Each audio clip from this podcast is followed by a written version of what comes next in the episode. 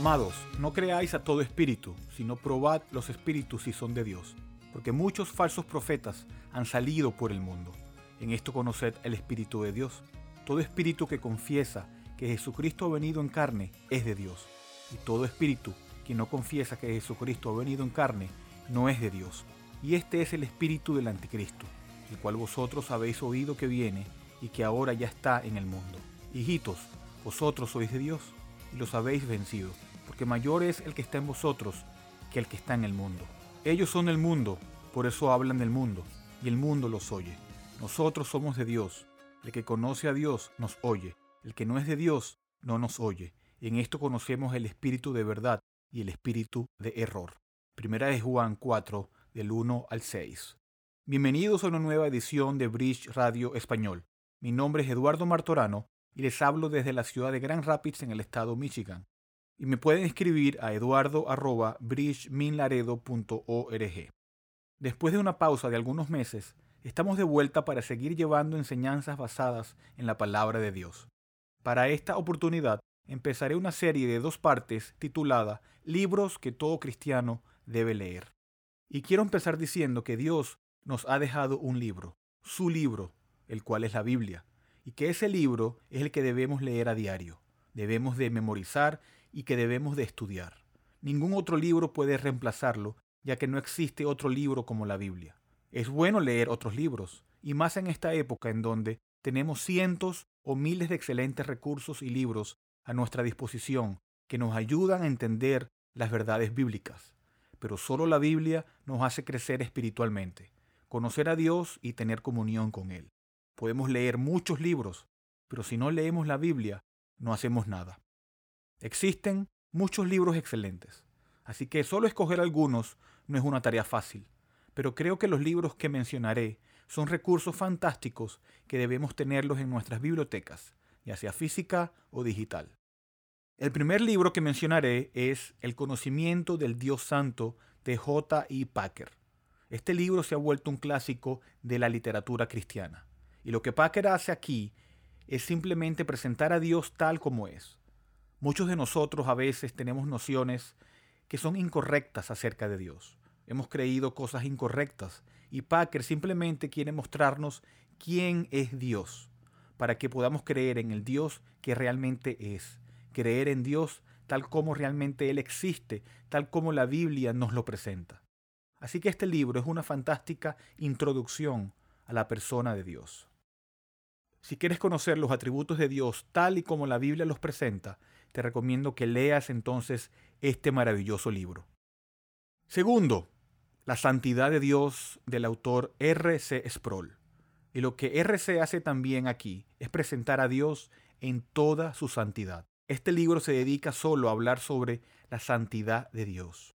En la Biblia no hay otro atributo que se mencione tres veces. Dios no es un Dios de amor, amor, amor. No es un Dios de ira, ira, ira. No es un Dios de misericordia, misericordia, misericordia. La Biblia presenta a Dios como un Dios santo, santo, santo. Este atributo, que se repite hasta el tercer grado, es un atributo de Dios que debemos conocer y que debemos celebrar. La mayoría de las personas que creen en Dios parecen que están muy conscientes de que Dios es un Dios de amor. Pero lo que muchos no parecen darse cuenta es que Dios también es un Dios santo. Y R.C. Sproul hace todo lo posible para explicar eso en detalle. Te recomiendo que también leas este libro si quieres conocer a profundidad la santidad de Dios. Tercero, la disciplina de la gracia del autor Jerry Bridges. La disciplina de la gracia ofrece una explicación clara y completa del Evangelio y lo que significa ser un creyente. Este libro explora cómo la misma gracia que nos lleva a la fe en Cristo también nos disciplina en Cristo. Al aprender más sobre la gracia, también aprenderás sobre el carácter de Dios, su perdón y el Espíritu Santo. Cuarto, otro libro que recomiendo profundamente es Victoria sobre el pecado y la tentación, la mortificación del pecado, sus causas y curas del autor puritano John Owen. Este es un libro que trata sobre cómo podemos luchar duramente contra el pecado cómo podemos vencer la tentación, cómo podemos revestirnos de la justicia de Cristo. No hay libro que leerás en tu vida, aparte de la Biblia, que probablemente tendrá un mayor efecto en tu comprensión de tu propia pecaminosidad, tu comprensión de la gracia de Dios para ayudarte a vencer ese pecado. Owen ofrece un análisis bíblico completo sobre el alma humana, mente, afecto y voluntad, y así como lo que es más importante, la forma gloriosa de tratamiento y liberación prescrita por el Evangelio. Si estás luchando con algún pecado, te recomiendo que leas este libro. Quinto, Disciplinas espirituales para la vida cristiana de Donald Whitney. Hay tantos libros sobre las disciplinas espirituales en actualidad, y por una buena razón, y este libro es especialmente bueno. Uno que te ayudará a comprender cuáles son las disciplinas espirituales de la vida cristiana y cómo podemos aprovechar los medios de gracia que Dios ofrece. Whitney hace un buen trabajo al describir estas cosas. Este es un gran libro para guiarlo en su caminar cristiano ya sea un nuevo creyente o que haya sido un creyente por un tiempo. Le enseña acerca de la disciplina real y la importancia de leer la palabra de Dios, además de la oración y rendirse diligentemente al Espíritu Santo en su caminar. Sexto, aquí tengo dos libros del autor John Piper, que son Deseando a Dios y Los Deleites de Dios. En Deseando a Dios, John Piper nos presenta la idea de que la búsqueda de la gloria de Dios y la búsqueda de nuestro gozo no están reñidas, porque la búsqueda de la gloria de Dios es nuestro gozo. Los placeres de Dios es quizás el libro más importante que ha escrito John Piper. Sin duda es el más fresco y penetrante. Muchos predicadores y escritores están llamando a los cristianos de hoy a estar más centrados en Dios. La ironía es que incluso el llamado a estar centrados en Dios centra la atención en nosotros, en lo que debemos hacer. Ciertamente, la Biblia dedica una pequeña parte de sus páginas a decirnos lo que debemos hacer, pero lo hace con un profundo foco en Dios. Y aquí tenemos un libro que nos dice qué debemos hacer para estar centrados en Dios. En los placeres de Dios, Piper nos ayuda a ver que la gloria de Dios se revela en gran parte en lo que lo hace feliz. Los placeres de Dios es una invitación a meditar sobre lo que hace a Dios contento. 7. La cruz de Cristo de John Stott. John Stott hace un excelente trabajo en este gran libro sobre la cruz. Él cubre en profundidad temas como la expiación, sustitución, la muerte de Jesús. Este libro es un clásico sobre este tema. La cruz de Cristo es una excelente expresión teológica de la base del cristianismo. A diferencia de algunos tratados similares, este no está demasiado cargado de referencias de las obras de otros autores, muchos de los cuales serían oscuros para el lector medio. Es fácil de leer y fluye sin problemas. Este es el tipo de libro que muchos cristianos no solo deberían leer para reforzar su fe y mantenerlo en sus estantes, sino que también deben consultarlo con frecuencia y hablar con otros. Ningún libro sobre la centralidad de la cruz de Cristo, su propósito y su efecto sobre la humanidad es más completo que este. 8. La redención consumada y aplicada de John Murray. John Murray no es una lectura fácil pero este libro definitivamente vale la pena leerlo. Los primeros cinco capítulos describen el gozo de la redención de Dios de su pueblo desde la perspectiva del plan de Dios. Habla de la expiación en los títulos de necesidad, naturaleza, perfección y extensión. El amor de Dios es un tema destacado. Los siguientes diez capítulos describen en detalle cómo Dios aplica la redención. Habla del llamado, la regeneración, la fe y el arrepentimiento la justificación, la adopción, la santificación, la perseverancia, la unión con Cristo y la glorificación. La unión con Cristo es un tema destacado. El libro está repleto de referencias bíblicas, por lo que es en buena medida expositivo. El punto de vista del autor está en línea con la perspectiva reformada. Este libro profundizará su comprensión del amor de Cristo y todas sus implicaciones. 9. Avergonzados del Evangelio del autor John MacArthur. No creo que comprendamos del todo cuán profundamente se ha infiltrado el pragmatismo en la iglesia cristiana. Muchos de los principios del crecimiento de la iglesia se basan en el pragmatismo. Esta noción de que el fin justifica los medios, que si algo está funcionando es una prueba de que es la voluntad de Dios. Pero tenemos que luchar duro contra esta noción y eso es exactamente lo que MacArthur hace también en Avergonzados del Evangelio un libro que recomiendo encarecidamente, que lucha con algo que está tan, tan presente en la iglesia actual.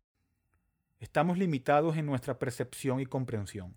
somos propensos a creer que los buenos resultados son necesariamente indicativos de fidelidad a las escrituras, pero eso no es verdad. Un evangelio centrado en el hombre siempre está lleno de errores. Busca este libro y léelo, una y otra vez si es necesario. Este es un mensaje que no puede pasarse por alto, ya que muchas de nuestras iglesias modernas tendrían que ser consideradas pragmáticas. 10. El Evangelio y la evangelización personal del pastor Mark Dever. Este libro sirve para explorar tus deficiencias en el evangelismo y refuerza tu comprensión tanto del Evangelio como del evangelismo. ¿Qué nos impide hacer evangelismo? ¿Cómo lo hago? Dever responde a esta pregunta y muchas más en el Evangelio y la evangelización personal. 11. El Valle de la Visión, colección de oraciones puritanas.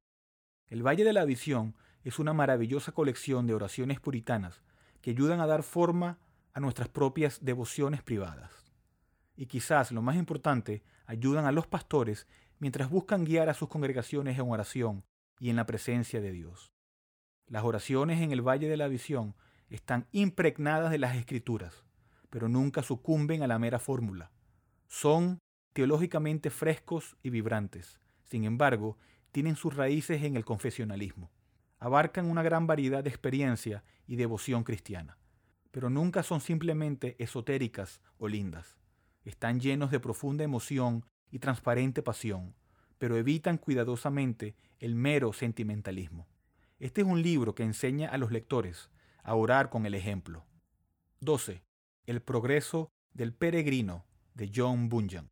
Esta famosa historia del progreso del hombre a lo largo de la vida en busca de la salvación sigue siendo una de las alegorías de la fe más entretenidas jamás escritas, con escenarios realistas de la ciudad y el campo.